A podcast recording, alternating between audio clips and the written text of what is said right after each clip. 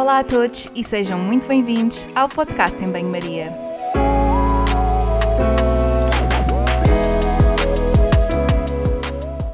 Muito obrigada por estares desse lado. Eu sou a Margarida e conto contigo ao longo dos próximos episódios. Já sabes que aqui a ciência e o bom senso são o prato principal, sempre acompanhados com uma generosa dose de sentido de humor.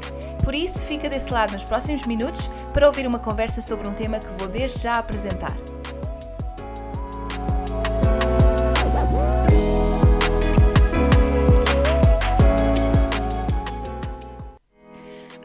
Todos, espero que estejam bem. Estamos de volta aos episódios do podcast. A semana passada falámos da menorreia hipotalâmica funcional com a Catarina Augusto e esta semana trago mais uma convidada.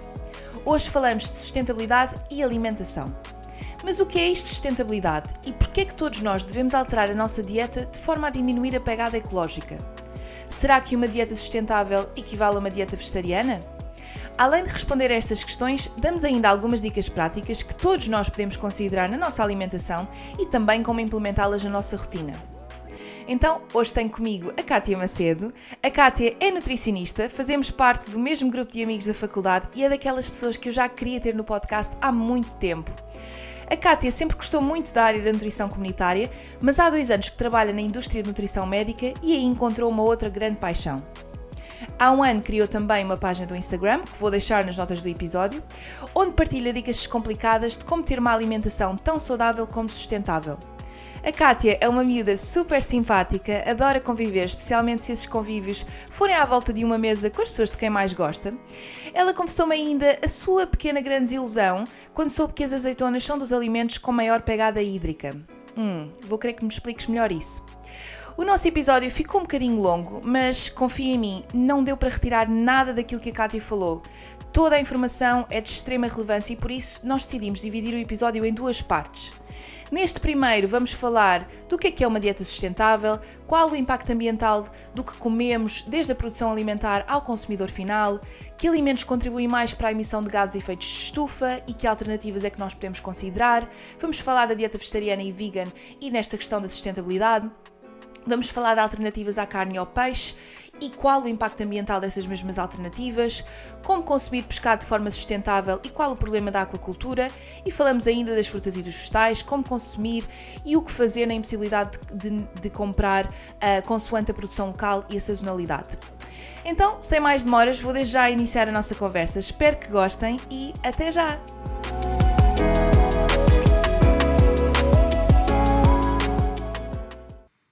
Alô, Kátia! Olha, é tão fixe ter-te aqui. Nós já estivemos a falar um bocado. Uh, temos só de nos controlar para não chamarmos amiga uma à outra, porque nós somos realmente é. amigas é. e é tão estranho chamar-te Kátia. Mas pronto. É, é verdade. Olha, estou muito é contente muito... por te ter aqui no podcast. Uh, vamos falar de um tema que tem uh, ganho fama, entre aspas, e, muito, e, e, ainda bem, porque acho que é super pertinente e, e, é ótimo saber que as pessoas estão cada vez mais proativas e interessadas uh, nestas questões. Um, eu acho que és a pessoa ideal para falar deste assunto, até porque tens desenvolvido um trabalho uh, neste sentido e tens pesquisado e tens feito imensa coisa nesta área. Uh, e é engraçado que nós estávamos a falar antes de começar a gravar que quando nos juntamos nunca, nunca falamos desta, destas coisas, destas temáticas, uh, porque sei lá. É verdade, não, é não... só matar saudades. Exatamente. e eu nunca tinha perguntado o porquê, como é que começou esta tua jornada e interesse pela questão da sustentabilidade, porque uhum. tenho sentido que é um que é um trabalho que tu tens desenvolvido ultimamente na tua página do Instagram e desde que começaste a tua página do Instagram. E eu gostava de saber o que é que te, o que é que te motivou a começar a, a trabalhar nesse sentido. Certo. Uh, bem, é, relativamente à questão da, da, sustentabilidade, sempre foi uma questão que, se calhar de uma forma meio inconsciente, sempre esteve presente, muito presente na minha vida. Uh, primeiro que tudo, num contexto familiar. Uh, sempre desde muito pequena os meus pais nos incentivaram muito a fazer um baixo consumo energético, a valorizar muito que é produtos que, que sejam do, de uma produção mais sustentável, mais local, uh, e portanto isto sempre foi um, não é uma coisa propriamente nova, de uma forma inconsistente, uh, inconsciente, sempre esteve muito, muito presente ao longo do meu, do meu desenvolvimento, uh, principalmente porque praticamente toda a minha família é do meio rural, uh, do Norte e, portanto, uh, a produção alimentar para consumo próprio sempre foi uma coisa muito, muito estimulada e que nós sempre demos muito valor. Uh, sempre que íamos ao norte trazíamos sempre o, o, carro cheio de batatas e legumes, etc. Portanto, sempre valorizámos muito esta questão da produção local, do consumo de produtos, de produtos sazonais. Também em casa sempre tivemos o hábito de reaproveitar sobras, portanto, inconscientemente, todos estes conceitos da, da sustentabilidade sempre estiveram, sempre estiveram muito presentes. E, e, até mais recentemente, o meu pai, recentemente, já não tão recentemente, já há alguns anos, o meu pai tem uma horta e, portanto, também nós já conseguimos fazer um, um consumo de produtos mais, mais nossos, não é? Mais, mais locais. Uh, e, e, portanto, sempre foi uma coisa, uma coisa que, de forma inconsciente, sempre esteve lá. Um, se bem que uh, há pouco mais de um ano eu decidi então criar uma, uma página no, Insta, no Instagram Uh, na altura, a ideia não era propriamente falar sobre sustentabilidade, a ideia era eu ter um projeto meu, algo onde eu pudesse falar livremente daquilo que me apetecesse, de qualquer, uh, de qualquer área, sei lá, da área da, da nutrição comunitária que sempre me interessou muito. Mas coincidentemente foi numa altura em que tudo isto do desperdício, do, do zero waste, estava, estava na moda e, portanto, também eu achei na altura que poderia ser uma temática interessante para começar a, a, desenvolver uh, na minha página. E desde aí tenho, enfim, tenho, tenho aprendido imensas coisas também. Olha, eu vou deixar a tua página nas notas do episódio, porque quem está a ouvir é. e se não seguem a Kátia tem mesmo, mesmo, mesmo de seguir. Um, falámos aqui, obviamente, e este é o tema do episódio de sustentabilidade, mas na realidade, o que é que é, o que é que quer dizer? Quando nós é. dizemos dieta sustentável, falamos do quê? Que pilares é que estamos a falar? O que é que, que, é que está envolvido nesta questão? Certo. Uh, antes de te dizer qual é que é especificamente a definição ou como é que se caracteriza uma dieta sustentável, acho que é importante explicar o porquê de falarmos de dieta sustentável ou porquê que a alimentação tem que ter um peso tão, tão importante na questão da sustentabilidade. Um, o que acontece é que, na prática, a nível de emissões de gases com efeito de estufa, a alimentação é dos setores que mais têm impacto nessas emissões. 31% das emissões são à custa da, da, da, do setor da alimentação uh, e este setor tem mais impacto até do que o consumo doméstico, do que os transportes e muitas das vezes nós nem sequer fazemos esta, esta associação do impacto que a nossa alimentação pode ter uh, em termos de sustentabilidade.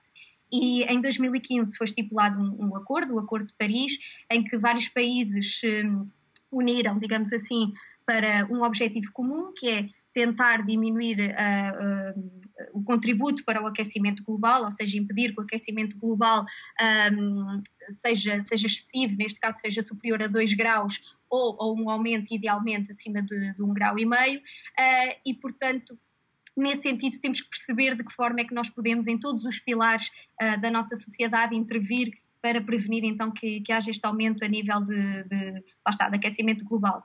E sendo a alimentação um pilar tão importante, não só para, para as emissões de, de gases com efeito de estufa, como também para o impacto, o impacto que tem na deflorestação, na perda de biodiversidade, na poluição dos solos e da água, acho que é extremamente importante nós uh, percebermos como é que através da nossa alimentação nós podemos ter um impacto cada vez menor. Um, e lá está, uh, uma dieta sustentável é, é um conceito que é uh, multidimensional, tem vários, vários pilares que temos que ter em conta. Obviamente, um dos principais é o ambiente, portanto, tem que ser uma dieta que tenha um baixo impacto ambiental e que respeite a, a biodiversidade e os ecossistemas. Mas também existem outros pilares, como por exemplo a economia, portanto, tem que ser uma dieta economicamente justa e acessível. Não nos podemos esquecer que uh, em todo o setor alimentar há pessoas que dependem, uh, o seu ganha-pão depende deste setor e, portanto, uma dieta sustentável tem que ser também sustentável para estas pessoas que, cujo ganha-pão vem, vem então deste setor. E depois também, uh, obviamente, tem que ser uma dieta culturalmente aceite, acessível a todos, segura, portanto, também tem que ter esta, esta componente social. Uh, e eu acho que há um quarto pilar que também é muito importante, que é o pilar da nutrição. Uma dieta sustentável também tem que ser uma dieta adequadamente uh, adequada a nível nutricional, uh, quer para as gerações presentes, quer também para as gerações vindouras. Portanto, temos sempre que pensar neste contexto de presente e futuro. E, portanto, no fundo, quando nós depois transportamos isto para um alimento, um alimento sustentável, sustentável acaba, acaba por ser um alimento cuja produção respeita o ambiente, portanto tem uma baixa uh, pegada hídrica e, uh, a nível de carbono, portanto que emite poucos uh, gases com efeito estufa e que faça um consumo reduzido, ou mais reduzido possível a nível de água. Tem que ser também alimentos preferencialmente locais e sazonais, não processados e que, obviamente, toda a, todo este, toda a sua cadeia a nível alimentar, não só na produção, distribuição, etc., que tenha uh, em conta o respeito pelo bem-estar dos ecossistemas, animais, dos produtores e dos consumidores. Portanto, uhum. é um, um, um, conceito meio, meio complexo que envolve aqui muitas, muitas questões. Exatamente, e, e, lá está, é, não é só a questão ambiental, como tu disseste, e muitas vezes nós focamos nesta, nesta ideia de que a sustentabilidade é única e exclusivamente a, o impacto que isso tem ao nível do ambiente e do, do planeta, mas existem uma série de outros fatores a, a considerar e que não adianta uma, uma um alimento, por exemplo, vou dar um exemplo muito prático, ser, eh, muito, ser sustentável no, no que diz respeito à produção, mas que depois um, é muito caro e não é acessível. Quer dizer, há uma série de, há uma série de, de, de, fatores que estão aqui associados à, à, sustentabilidade. Mas vamos focar-nos aqui então em, questão, em questões mais práticas, que certamente uhum. as pessoas acabam por, por ter colocar esta questão várias vezes. Quando nós falamos do consumo alimentar, desde a produção até ao consumidor final, em que pontos é que nós falamos? Portanto, o que é que, o que, é que isto, o que é que estas fases, quais é que são os impactos ao nível da sustentabilidade nestas diferentes fases? Assim, exemplos práticos. Tu já ah, deste alguns, mas força. Certo. É, é, é, uma questão eh, que tu colocas que é extremamente importante, porque nós tendencialmente, quando uh, falamos ou pensamos em sustentabilidade, temos tendência a pensar só naquilo que nós vemos, portanto, na sustentabilidade na nossa casa, no, nas nossas confecções, etc. No entanto, uh, o alimento até chegar, uh, até chegar até nós percorreu todo um, um, caminho, não é? Que nós também temos que considerar e temos que, que, que, perceber de que forma é que isso tem impacto a nível ambiental. E, portanto, existem várias etapas: existe a produção alimentar, existe a transformação do, dos alimentos até ao produto final, portanto, o seu, o seu processamento, existe o embalamento uh, nos produtos que, que obviamente, em que, em que, seja necessário, depois existe a distribuição, o armazenamento uh, para, para venda depois do, dos produtos às, às, grandes superfícies ou mercearias, etc. E depois temos então o nosso consumo e também o descarte. Portanto, existe uma série de, de etapas que nós devemos ter em conta e todas elas têm, obviamente, aqui fatores que podem implicar mais ou menos no que toca a, às questões ambientais. A primeira de todas é a produção alimentar, que é obviamente a, fase, eu digo obviamente, para mim já, já é muito óbvio, mas calhar para muitas pessoas não é, é a, a, fase de toda esta etapa, de toda esta cadeia de abastecimento que mais impacto tem a nível ambiental. Porquê? Porque na produção alimentar uh, uh, temos que ter em conta quais é são as técnicas de produção agrícola que são utilizadas, temos que ter em conta que muitas das vezes para produzir alimentos é preciso que haja deflorestação e isso implica perda de biodiversidade e, e também tem um impacto muito grande a nível de ecossistemas. Tudo isto implica um uso de água e, a e, e consequente poluição de água, portanto, também tem este impacto muito grande, para além da água, também nos solos, portanto, Uh, toda esta questão de, de, fazer o cultivo, é preciso uh, espaços para tal e, portanto, também esses, esses espaços acabam por ser degradados com, com, os processos de produção e, portanto, é sem dúvida a etapa mais onde o impacto, o impacto ambiental é mais, mais evidente. Depois também temos, obviamente, o uso de fertilizantes, o uso de pesticidas, os combustíveis usados nos, nos transportes agrícolas, portanto, é uma fase que realmente tem aqui uma série de fatores que, que fazem com que seja aquela onde existe um, um, um impacto maior a, eh, a, nível ambiental. Depois, obviamente, temos uh, a fase do, a fase do processamento ou da transformação das, das matérias-primas. Nesta fase aqui, obviamente, um produto que seja mais processado acaba por ser inevitavelmente um produto que tem um impacto uh, superior. Por, exemplo, um, um, produto que seja composto por vários ingredientes vai implicar que para uh, constituí-lo, não é, para produzi-lo, seja preciso que várias matérias-primas se desloquem até ao sítio onde ele vai ser uh, produzido. E, portanto, existe aqui também uma série de, de fatores a ter em conta. Depois temos o embalamento, Uh, no caso do embalamento, isto vai depender aqui um bocadinho do tipo de material que vai ser utilizado. Uh, em Portugal, o material mais utilizado pelos portugueses é o plástico, uh, seguido do vidro, e portanto, depois, obviamente, isto tem um grande impacto a nível do descarte, não é? aqui também o que eu gostaria de dizer é que muitas das vezes as pessoas têm a tendência de culpar o plástico e dizer que o plástico é, é o, o, grande problema e é a, a causa do, do, da poluição e de etc. Não, o plástico é, é um material que é espetacular.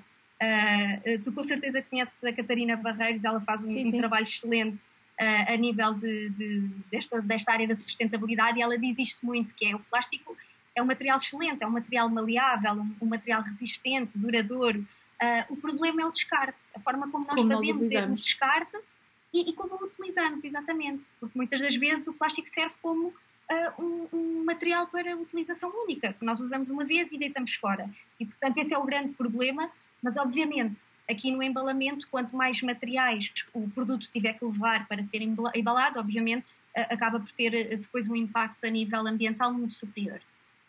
Depois, falando da, da, da parte da distribuição, aqui é onde vem aquela questão de consumir produtos locais, não é? A importância de consumir produtos locais, porque obviamente a distribuição também tem, também tem este impacto, porque envolve que transportes sejam utilizados para fazer então a, a deslocação do, dos nossos bens alimentares. Uh, no entanto, isto mera curiosidade, uh, enquanto que a produção contribui para cerca de 80% do impacto ambiental, ou neste caso a emissão de gases com efeito de estufa, a, aqui, a parte da distribuição contribui apenas para 11%. Uh, portanto, Uau. se nós fizermos em média, em média, ok? Portanto, se nós fizermos esta, esta proporção, quase que dá a entender que consumir produtos locais não é assim tão bom quanto isso. Mas isto depende, porque, por exemplo, nos produtos de origem animal, obviamente a produção vai ser muito mais impactante, vai ter uma emissão de gases uh, com efeitos de estufa muito maior e, portanto, aí a distribuição se calhar já representa pouco. Por exemplo, na carne, a distribuição só representa 0,5% das suas emissões de gases com efeito de estufa. A produção representa uma, uma, grande parte dessas emissões. Mas, por exemplo, no caso da, da, fruta, isso já não acontece. O impacto ambiental, ou neste caso, a emissão de gases com efeito de estufa na produção já não é tão grande e, portanto, a distribuição conta. E, e daí que consumir produtos que sejam, sejam locais uh, também é extremamente importante. Devemos apostar em cadeias curtas de distribuição, uh, ou seja, cadeias que nos permitam ter uma maior eh, proximidade ao meio rural e ao produtor, portanto, sempre que possível, consumir, consumir não, adquirir produtos em feiras, em mercados, em cabazes que atualmente então estão, estão na moda, existem cada vez mais cabazes a serem entregues ao domicílio, mercados, etc. Portanto, existe uma série de, de, de formas de nós conseguirmos produtos que sejam cada vez mais locais. Principalmente porque temos que ter em conta que quando consumimos produtos que sejam provenientes de outros continentes, esses produtos deslocam-se até nós, ou de avião, ou através de, de transporte marítimo, e obviamente isto tem um impacto.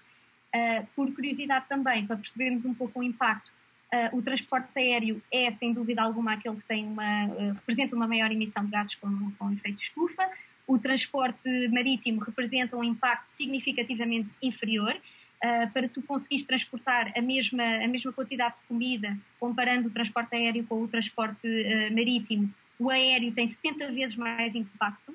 Portanto, obviamente, isto depois também, quando nós consideramos produtos que sejam importados, temos que ter em conta a forma como, como esses produtos se deslocaram uh, até nós.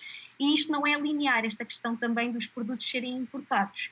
Uh, porquê? Porque muitas das vezes, como, como eu disse, a produção é onde há mais emissão de gases com efeito estufa e às vezes, se eu eh, consumir um produto que é importado, mas que teve uma produção mais sustentável, portanto, uma produção, por exemplo, à base de energia hidroelétrica, se calhar o impacto dessa, dessa deslocação não significa tanto, não é? Não é, não é tão impactante quanto se calhar eu comer um, um produto que é local, mas cujas práticas de, de produção agrícola, de, de, criação, foram extremamente, tiveram um impacto enorme a nível de, de gases com efeito estufa. Portanto, esta questão também depois tem aqui um, tem uma, uma série, série de, nuances, não é? Quer dizer, porque, como, como, tu disseste muito bem, uh, existem várias etapas, uh, desde a produção até ao consumidor. Nós, geralmente, e como tu disseste muito bem, só olhamos para, para as coisas quando elas nos chegam e, se calhar, Exatamente. vamos criticar uh, um produto que esteja, com, portanto, numa embalagem de plástico, embora Uh, tu falaste também que, que, a questão da forma como utilizamos é um, é um ponto a considerar, mas se calhar esse alimento em comparação com um alimento que não está com o plástico à volta acaba, sei lá, por se conservar de outra forma ou até a própria produção desse mesmo alimento tem, tem características que nos permitem uh, escolhê-lo em detrimento do outro pelas questões que tu já Exatamente. falaste. Isto é, acaba por ser, por ser complexo e, e, e, são coisas que nós damos por garantido. Quer dizer, tu, tu compras uh, bananas e uma série de alimentos que vêm de outros países e nem sequer quer dizer, eles vais comprar, já ali estão, quer dizer, não, não pensas nesta questão Exatamente. de será que vem de avião, será que vem de, de barco, quer dizer, obviamente tendo em conta o país, se vierem de Espanha, sabemos à partida, quer dizer, e daí não, não sei, podem vir, nem, podem sim, vir de avião, não é? Mas é, é, um, é, é, de facto uma, uma, uma, questão complexa, às vezes, um, eh, e há tanto por, eh, por, por, por, saber e tanto por pesquisar. Eu, quando eh, fiz as, portanto, organizei aqui estas perguntas, uh, deparei-me com uma série de questões que nós podíamos uh, aprofundar muito mais, porque é um mundo, não é? Ainda bem que, que, que, está a ganhar alguma visibilidade, no sentido em que as pessoas estão cada vez mais uh, alerta para estas questões. Olha, tu falaste várias vezes do, do, dos efeitos, do efeito estufa e falámos aqui uhum. especificamente, falámos de alguns alimentos, vamos, vamos, fomos, foste mencionando algumas questões, mas no geral, que alimentos é que estão mais diretamente envolvidos um, para a emissão de, de gás de efeito de estufa? Certo. Uh, tipicamente, se tu quiseres fazer uma, uma, uma, definição ou uma categorização mais rápida desta questão, tipicamente produtos de origem animal têm um impacto a nível de emissões de gases com efeito de estufa muito superior, significativamente superior, comparativamente a produtos que sejam de, de origem vegetal. Um, como eu disse, a parte da produção alimentar é a parte onde acontece, onde estas emissões são significativamente superiores uh, e principalmente em produtos de, de, de, origem animal, como por exemplo as carnes vermelhas, quando nós falamos de carne de vaca, um, o gado ovino, portanto borregos, etc., são sempre carnes que têm um impacto extremamente superior, não só pela, pela questão da sua, da sua produção a, a, a nível, ou seja, da, da sua fase inicial de produção, que envolve desflorestação para conseguir ter espaço para, para criar estes animais, envolve obter a ração e para obter a ração também já teve que haver destruição de, uh, de, de, alguma biodiversidade para conseguir ter não só o espaço, mas também para criar esses, esses produtos. Depois o uso de uma série de, de produtos químicos que também vão condicionar aqui a produção e depois também temos que ter em conta que especificamente nestes, nestes, no gado bovino e do gado ovino, estas espécies, no seu processo digestivo, fazem a libertação de gás metano e, portanto, só mesmo o próprio animal já tem aqui um impacto a nível de emissões com, de, de, gases com efeito de estufa uh, bastante superior. E é por isso então quando tu analisas os gráficos que te demonstram um, ah, o impacto de vários alimentos, tu olhas, por exemplo, para o impacto da carne de vaca e tem um impacto muito superior a qualquer outro, a qualquer outro uh, alimento. E tem muito a ver com isto. Para além do processo digestivo, também o estrumo, o próprio estrumo destes animais também uh, a libertação de gases com, com efeito de estufa e depois as elevadas necessidades de ração, principalmente porque uh, uh, quando falamos especificamente do gado bovino, acaba, acaba por ser o gado mais utilizado, ou seja, acaba por ser o animal em que é feita a maior criação. Portanto, no topo da tabela encontramos sem dúvida alguma estas carnes vermelhas, a carne de vaca e o, o borrego. Depois temos também o queijo, o queijo acaba por ser o laticínio. No geral, os laticínios também, por, uh, uh, lá está, pelo, aqui pelo mesmo uh, método, não é?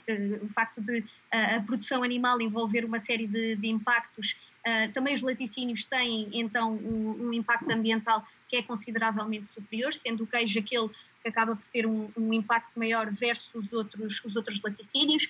Por exemplo, só para teres uma ideia, quando consomes cerca de 15 gramas de queijo, essas 15 gramas equivalem a cerca de 4,6% de emissões de gases com efeito de estufa, Uau. enquanto se tu comeres 190 gramas de outros laticínios, essas 190 gramas já equivalem a 6,6%. Ou seja, o que, é que, o que é que eu quero dizer com isto? Os laticínios têm um impacto bastante significativo e depois dentro dos laticínios o queijo acaba por ser aquele que tem um impacto muito superior versus os, os, os restantes laticínios. E daí ser classificado então como terceiro alimento que tem um impacto, um impacto ambiental uh, superior. Depois também acabamos por ter aqui o chocolate e o café, que têm um impacto muito grande a nível de utilização de solo e também depois a nível de, de pegada hídrica e etc. Portanto, acabam por ser alimentos que, embora de origem vegetal, também têm um impacto muito grande. Um, e depois, obviamente, vêm as carnes, uh, portanto, carne de porco, carne de vaca, o peixe, os ovos, e só depois aí sim nós começamos a ver na tabela a aparecer os, os alimentos que, que, são de origem, uh, que são de origem uh, vegetal. Uhum. Porquê que a carne de porco e, e já agora por curiosidade, e uh, as carnes brancas não têm um impacto tão grande? que estes animais não são ruminantes, ou seja, não fazem a tal produção de, de gás metano. E daí que haja esta diferenciação tão grande entre consumir carnes vermelhas e consumir uh, carnes brancas. No caso do peixe, o, o, impacto que está associado à sua, à sua produção, digamos assim, ou neste caso à sua pesca, está relacionado com, com o combustível que é utilizado nos, nos uh, transportes, neste caso nos navios de pesca, e portanto daí também ser um alimento que acaba por uh, ser aqui, estar aqui classificado no top 10 de, de, alimentos com maior impacto. Só por curiosidade, nós falamos muito em, também em gatos com, neste caso, a pegada carbónica, ou seja, na emissão de gases com efeito de estufa, mas também uh, importa analisarmos os alimentos quanto à pegada hídrica, ou seja, ao consumo de água que eles fazem ou que é necessário para fazer a sua produção. E só assim, por uh, curiosidade, o chocolate é, é, o alimento que tem uma pegada hídrica superior e às vezes as pessoas nem fazem ideia. Para tu conseguires produzir cerca de um quilo de chocolate, uh, são precisos 24 mil litros de água. Portanto, é, é, uma quantidade abismal de água. Uh, a seguir tens novamente as carnes vermelhas, o queijo, as azeitonas, que foi assim uma pequena desilusão para mim. Uh, e pronto, existe uma série de, de, de, alimentos, mas é tudo muito à volta, se tu reparares, é muito produtos de origem animal, animal. sempre com um impacto uh, ambiental muito superior versus produtos de, de origem vegetal. Aliás, essa questão de, portanto, de, dos alimentos de origem animal, e nomeadamente a carne e o peixe, é uma das coisas que eu às vezes partilho nas minhas redes sociais e mesmo uh, quando me perguntam. Uh, uma, um dos motivos pelos quais uh, eu reduzi, eu, eu como carne e peixe e, e gosto, ah. quer dizer, mas um dos motivos pelos quais eu diminuí também tem, tem que ver com esta questão que, com estas questões todas que, que tu falaste e falaste e também falaste, desculpa, e também em consulta e mesmo no meu, enquanto nutricionista, tento também um, sensibilizar as pessoas para essa, para essa mesma questão. Então, tenho a certeza que, que, quem nos está a ouvir está a perguntar, então significa que temos todos de ser vegetarianos ou, ou ter, termos uma alimentação vegan? O que é que tu tens a dizer acerca disto? Não, uh, até nem convém. Na realidade, não convém tu equivaleres uma dieta sustentável a uma dieta vegan ou vegetariana. Principalmente porque torna uh, esta dieta sustentável um conceito muito inatingível para grande parte das pessoas. Uhum. E, portanto, não convém fazer esta associação entre dieta vegetariana ser uh, o equivalente a uma dieta sustentável. Depois, como eu te, também te disse, uh, nós temos que considerar que uh, existe toda uma economia em volta da produção de, de produtos de origem animal claro. e, portanto, se de repente todos nós virássemos vegetarianos ou vegan, isto iria ter implicações muito grandes a nível socioeconómico e, portanto, também por esse motivo não é, obviamente, o padrão mais sustentável, digamos assim, a nível alimentar. E, portanto, mas já agora, obviamente que uma dieta vegetariana ou vegan tem um impacto ambiental versus uma, uma dieta típica padrão que é feita em Portugal, em que o consumo de, de produtos de origem animal é, é, muito grande. Obviamente, uma dieta vegan ou vegetariana, à partida, é uma dieta que tipicamente tem um impacto ambiental mais baixo. O que tu estás, como... desculpa interromper, aquilo que Sim. tu estás a fazer, portanto, aquilo que tu estás a explicar é que não é Portanto, existem todo, todo, todo outros conceitos associados à sustentabilidade que nós falámos no início, no início desta conversa e que não têm só a ver com uh, o impacto ambiental que o nosso consumo alimentar tem, tem a ver também com essas questões socioeconómicas e acho que fazes muito bem em, em reforçar isso, porque às vezes as pessoas fazem esta associação direta, quer dizer, uma dieta sustentável é uma dieta vegetariana, uma dieta vegan, e não, são, são conceitos diferentes, pode ser efetivamente uma dieta mais sustentável, mas não são duas coisas não é a mesma coisa. Exatamente, não convém sequer equivaler uma coisa, uma coisa à outra,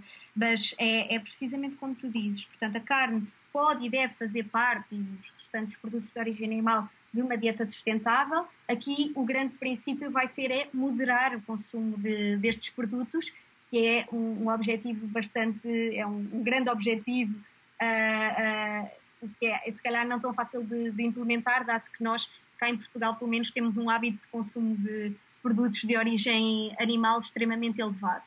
Claro que existem outras dietas que também se aproximam muito a este, contexto, a este conceito de dieta sustentável. Por exemplo, agora, eh, não é uma coisa que eu domino muito, mas com certeza já ouviste falar no flexitarianismo, nem sei uhum. se, estou a dizer isto da forma correta, sim, sim, que sim. pressupõe, se eu, se eu não estou em erro, de fazeres uma alimentação principal, ah, principalmente desculpa, ah, à base de produtos de origem vegetal e depois fazer também um, uh, um consumo de origem animal, mas de uma forma mais esporádica e não tão diária, digamos assim. Portanto, também existem outras dietas que se aproximam muito deste, deste conceito de sustentabilidade.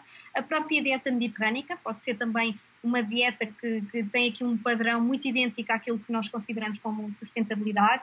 Por exemplo, se tu olhares para a roda dos alimentos, quando vais analisar a parte uh, da roda que é equivalente à carne, ao peixe, ao ovo, o que tu verificas é que o que é aconselhado é o consumo de 1,3 a 4,5 porções destes alimentos, sendo que cada porção, no caso da carne e do peixe, equivale, por exemplo, a 25 gramas de, de uh, carne ou peixe confeccionadas.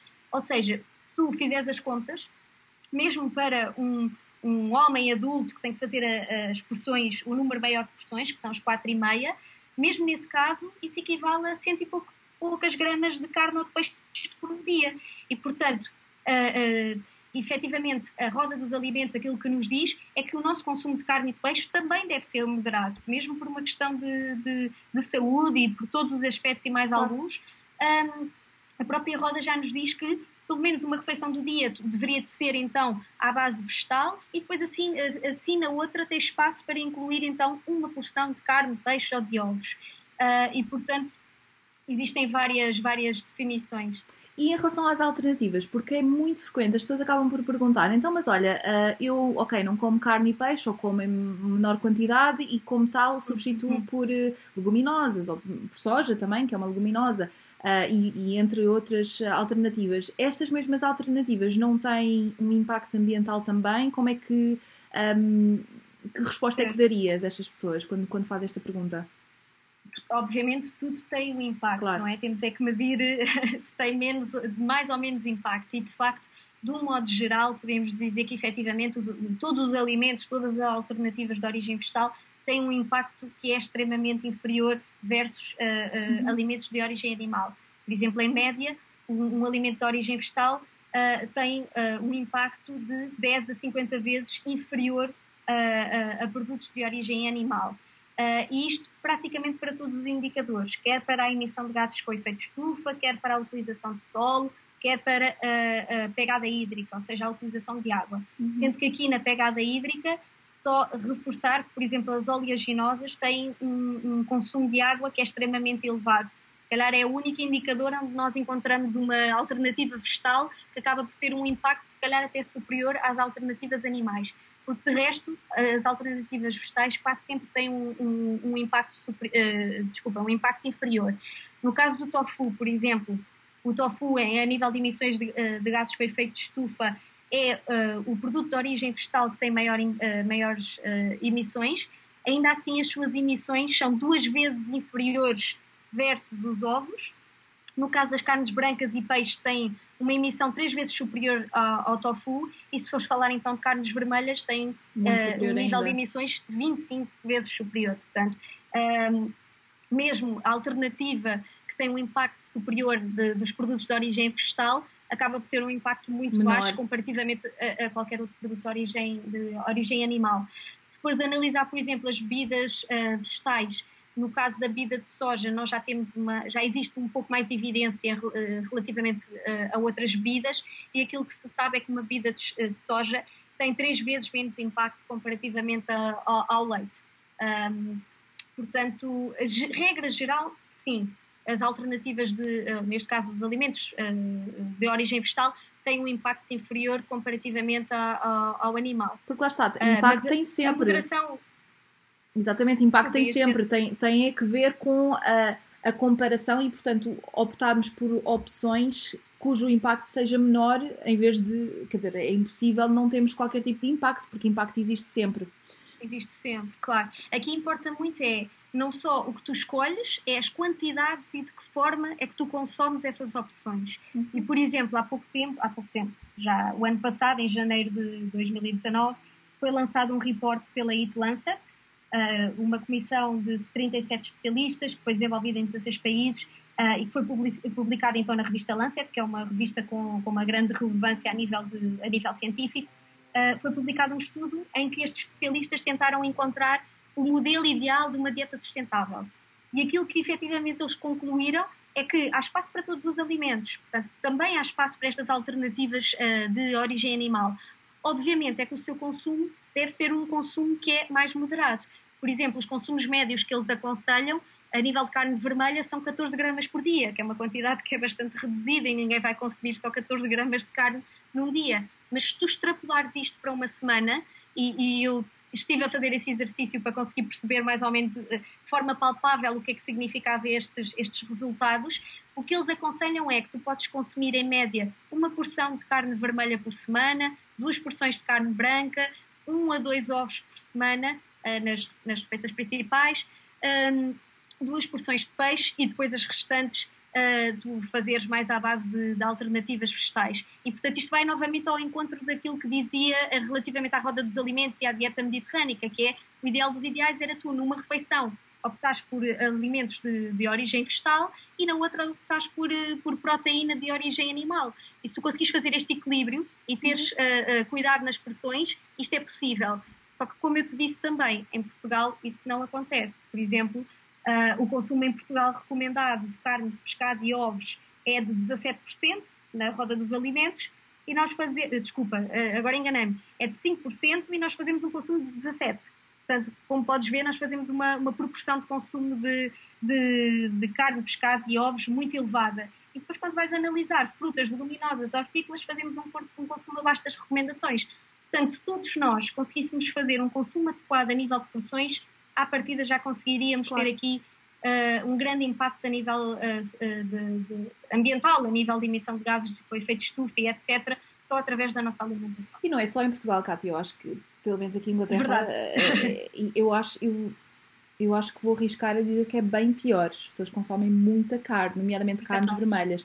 Mas tu falaste também, voltando um bocadinho atrás, falaste na questão do peixe como também um uhum. dos dos alimentos que está no top 10 uh, ah, no que diz respeito a estas, estas questões de, de, impacto ambiental. Ainda assim, acho que, e como disseste também muito bem, nós não temos de abolir este, estes alimentos da nossa, da nossa alimentação, mas também uh, ter atenção à forma como os consumimos. E muitas Exatamente. vezes as pessoas questionam como é que nós sabemos se estamos a consumir peixe proveniente daquilo que é uma pesca sustentável? Algumas, tens alguma dica ou alguma recomendação assim Sim. específica para, para ajudar as pessoas que estão nesta, nesta jornada e deveríamos estar todos no, no fundo? Uhum. Sim, existem certificados que nos ajudam a identificar uh, peixes que tenham sido pescados através de métodos mais, mais sustentáveis. Uh, mas antes de mais, existem vários fatores para classificar então estes peixes como sendo então versões mais sustentáveis. Isto depende do método de captura, da sazonalidade e da origem do peixe. E quando falamos, por exemplo, em método de captura, uh, o ideal dos ideais era que todo o nosso pescado fosse uh, proveniente de pesca tradicional, portanto, acaba por ter um impacto muito inferior. No entanto, aquilo que se verifica na realidade é que grande parte do pescado é proveniente de pesca de arrasto. E uh, não sei se, se, estás familiarizada com isso, mas a pesca de arrasto acaba por ser o equivalente a desvastar eh, florestas, porque basicamente é tu chegares ao fundo do mar e arrastares tudo o que aparece à frente sem sequer haver Sim. um critério. E, portanto, uh, obviamente, tem que ter em conta este, este, esta questão de como é que o peixe é capturado. Cá em Portugal, as, pes as pescas por, por arrasto são, são comuns, existem 79 arrastões licenciados cá, cá em Portugal.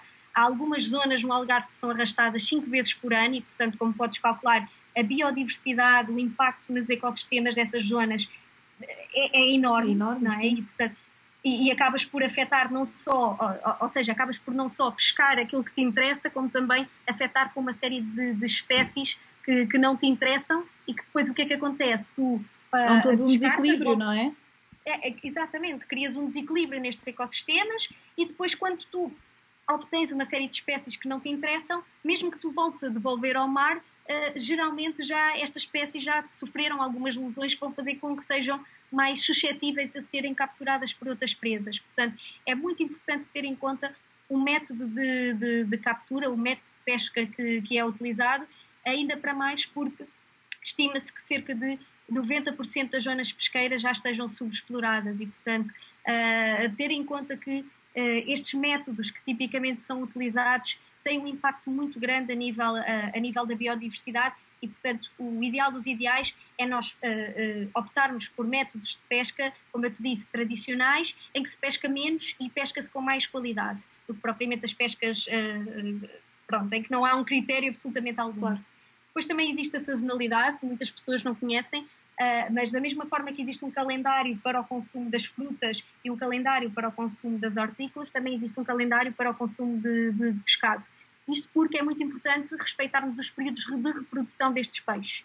E tipicamente, nessas pescas de arrastão, por exemplo, novamente, não havendo um critério, muitas das vezes são pescados peixes que ainda não têm o tamanho mínimo uh, exigido para, para poder ser pescado. E este tamanho mínimo é extremamente importante porque é o tamanho que nos indica se o peixe já atingiu ou não a, a maturidade sexual. E isto é importante porque se ele já tiver atingido a sua maturidade sexual, a partida já se reproduziu, reproduziu e, portanto, nós conseguimos garantir que vai haver sempre estoque. Portanto, claro. que há uma nova geração a ser criada. Uh, se tu pescares peixe com um tamanho mínimo, uh, um tamanho abaixo do tamanho mínimo, claro. não estás a garantir que isto acontece. E, portanto, lá está, vamos ter depois as zonas pesqueiras que estão sobreexploradas e que, portanto, uh, não há aqui novas gerações que deem continuidade a este peixe. E, portanto, uma questão muito importante é respeitar os tamanhos, as dimensões do peixe. E depois, como tu disseste, um, e muito bem, também existem uh, símbolos. Ah, antes de mais, origem, obviamente, pescar. Uh, nós claro. temos uma zona pesqueira maravilhosa, uh, uma zona costeira, quero dizer, maravilhosa, e portanto, pescar, neste caso, comprar peixe de, de origem portuguesa também é muito importante. E existem certificados, existe o, o certificado do Marine Stewardship Council, que é um certificado que avalia o método de pesca que é utilizado, o impacto ambiental que tem, e existe também uh, certifica um certificado equivalente para a aquacultura, que é o uh, Aquacultura Stewardship Council, que também faz esta, esta validação e, portanto, pode ser uma estratégia também para nós uh, procurarmos no, no, pescado que nós compramos se tem ou não estes, estes símbolos que indicam que são provenientes de pesca sustentável. Ok, olha, e em relação um, à aquacultura, porque às vezes eh, há muito esta questão de ah, não, não compra esse peixe que esse peixe é da aquacultura. Qual é que é aqui o impacto um, neste, neste tipo de, de, consumo? Bem, não é, não é, infelizmente não é uma resposta bem linear relativamente ao, ao impacto da, da, aquacultura, da aquacultura, porque hum, é uma, é uma questão complexa. Uh, depende sempre da forma como, como, como é feita, do tipo de espécie que nós estamos a falar. Por exemplo, posso dar um exemplo: uh, o Oceanário tem um cartão, que é o cartão SOS Oceano, que classifica várias, uh, vários peixes consoante se são melhores ou piores escolhas um, para consumo. E se tu analisares, por exemplo, esse, esse cartão SOS do Oceanário, tu tanto vês espécies da aquacultura como sendo consideradas as melhores escolhas, como depois vês outras que é de evitar. Portanto, infelizmente não é uma questão que é extremamente linear, não podemos dizer é melhor ou pior, uh, porque depende de vários fatores, nomeadamente, por exemplo, um, os, os, resíduos que são produzidos através dessa aquacultura, se é utilizado produtos químicos ou não, uh, a nível de antibióticos, medicamentos que sejam utilizados uh, na, na, na, na, criação, no cativeiro destes, destes produtos, que tipo de ração, por exemplo, muitas das vezes as pessoas sabem que já associam que o consumo de, de salmão uh, proveniente da aquacultura não é tão bom e, e, geralmente sim, está, está muito associado aqui a uma necessidade muito grande a nível de ração, porque é necessário tu criar ração com base em outros peixes, também eles gordos, e portanto uh, uh, depende, existe uma série de fatores, não é linear, aquilo que eu recomendaria efetivamente é as pessoas procurarem o certificado que ajude pelo menos a dar uma indicação se os métodos que são utilizados são sustentáveis ou não. Era isso, o meu se calhar, e se calhar também era interessante esse, portanto, esse cartão que falaste do Oceanário, não sei se está disponível uhum. online, uh, mas tá. se estiver, podemos deixar nas notas do episódio também Deixamos. para as pessoas terem algum tipo de, de guia uh, neste sentido. Ok, passando aqui à questão das frutas e vegetais, um, eu estou, Cátia, estou a aprender imenso com este episódio mesmo. Uh, embora já. Claro que Isto sim. É mundo. Embora já, já, já tenha pesquisado e, e é um tema que me interessa, tudo aquilo que tu estás a dizer, quer dizer, tu, sinto-me a aprender imenso, por isso tenho a certeza que, as pessoas que me estão a ouvir também, espero eu que estejam a, a, achar o mesmo. Olha, pegando aqui nas frutas e nos vegetais, falámos obviamente que, as, que uh, portanto, os alimentos de base vegetal são aqueles que têm um menor eh, impacto ao nível ambiental, uhum. um, mas também têm algum impacto, não é? E, e nós também falámos que aqui o, o, o que é importante é nós reduzirmos esse impacto. E como é que nós podemos fazer? Como é que nós uh, sabemos, ou como é que nós. Um, como é que nós podemos fazer um consumo mais sustentável no que diz respeito a frutas e vegetais? Certo. Pronto, há alguns fatores, novamente, há vários fatores a ter em conta relativamente, a, a, neste caso específico, às frutas e aos vegetais. Uh, mas uma questão que já toda a gente está farta de ouvir com certeza absoluta é a questão da sazonalidade e de serem produtos locais. Tipicamente, frutas e hortícolas que tenham estas condições são uh, opções que têm aqui então um impacto ambiental que acaba por ser, uh, por ser inferior. Isto porque, a partir do momento em que estás a consumir um produto que é fora da época, portanto não respeita a sazonalidade, a partir é um produto que teve de ser produzido uh, através de estufas e essas estufas exigem refrigeração, aquecimento e, portanto, a partir do momento em que tu consomes um produto fora da época já estás a ter um impacto ambiental logo uh, uh, significativamente superior. Depois também depende se a fruta é transportada por via aérea ou não, daí a importância da, da questão de ser local, de verificarmos se veio de outro continente ou não, e depois também ter em conta, por exemplo, as frutas mais perecíveis. Existem frutas que se um, desperdiçam com muito mais facilidade, porque se estragam com, com muito, muito, mais rapidez, uh, e portanto temos que ter em conta que se nós consumimos este tipo de frutas, como por exemplo os frutos vermelhos, temos que lhes dar prioridade. Portanto, quando chegamos a casa, se calhar vamos consumir primeiro esses frutos e depois sim uh, uh, fazemos o uso ou consumimos as restantes frutas. Portanto, estes eu acho que são os, os pilares mais, mais fundamentais.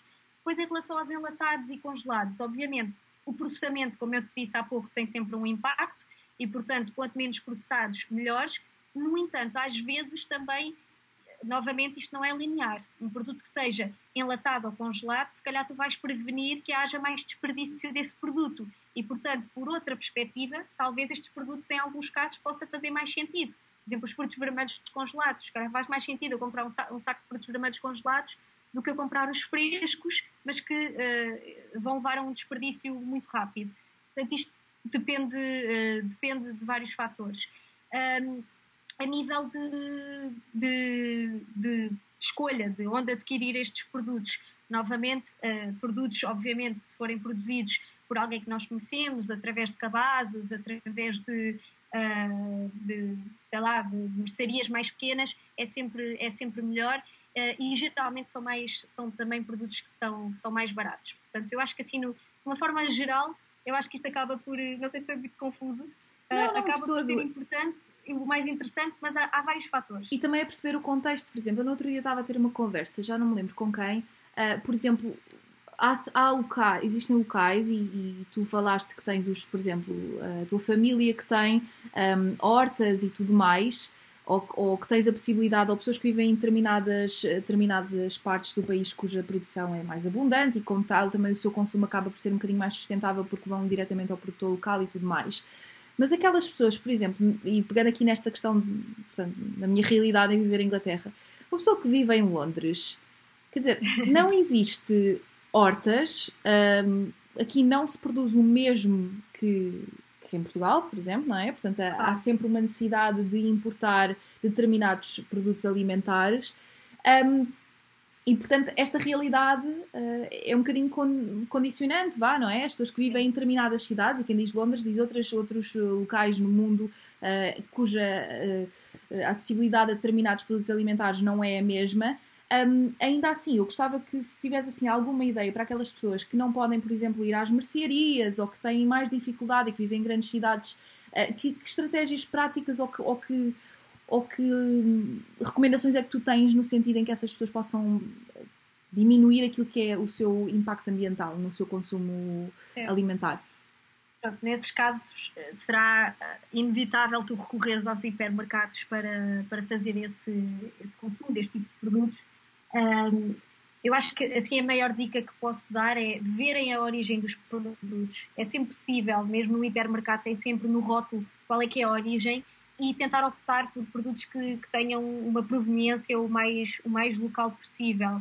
Um, que, que, obviamente, é, é, lá está, nem sempre isto, isto vai ser fácil uh, e nem sempre é linear. Por exemplo, aqui em Portugal uh, não é linear tu dizeres que um produto que seja português tem um impacto inferior, porque às vezes tens que transportar esse produto do outro lado do país até, até aqui, se calhar um produto de Espanha que está mesmo aqui ao lado acaba por ter um impacto inferior, portanto isto nem sempre é um indicador 100% uh, ah, fiável, mas eu acho que pronto, pode ser uma estratégia, verem a, a, origem do produto.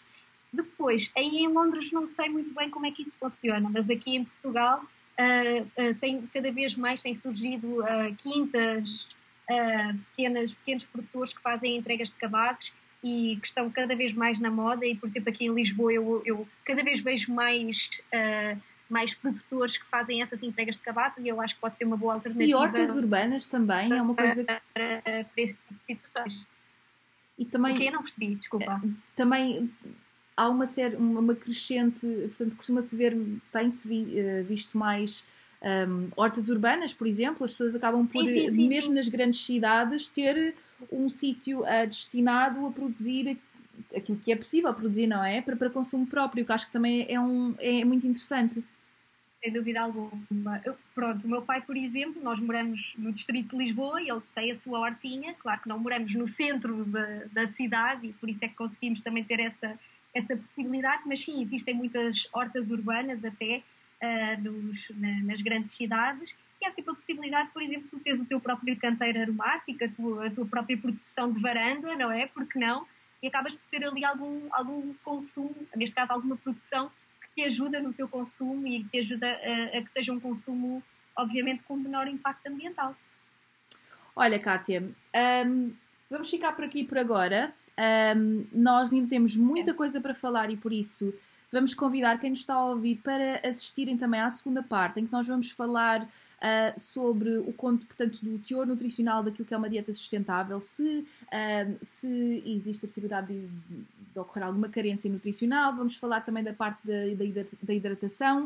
Uh, fugindo aqui à questão da comida, obviamente que é super importante também uhum. estarmos hidratados e falarmos também se podemos beber água da torneira, se não podemos beber água da torneira. Vamos falar também dos alimentos uh, biológicos, também é uma questão muito pertinente. Uh, vamos falar do, do, valor e daquilo, que, daquilo do impacto que tem na carteira, que é ter uma alimentação mais sustentável. E, portanto, fiquem desse lado. Uh, a segunda parte um, promete e, por isso, um, fiquem desse lado.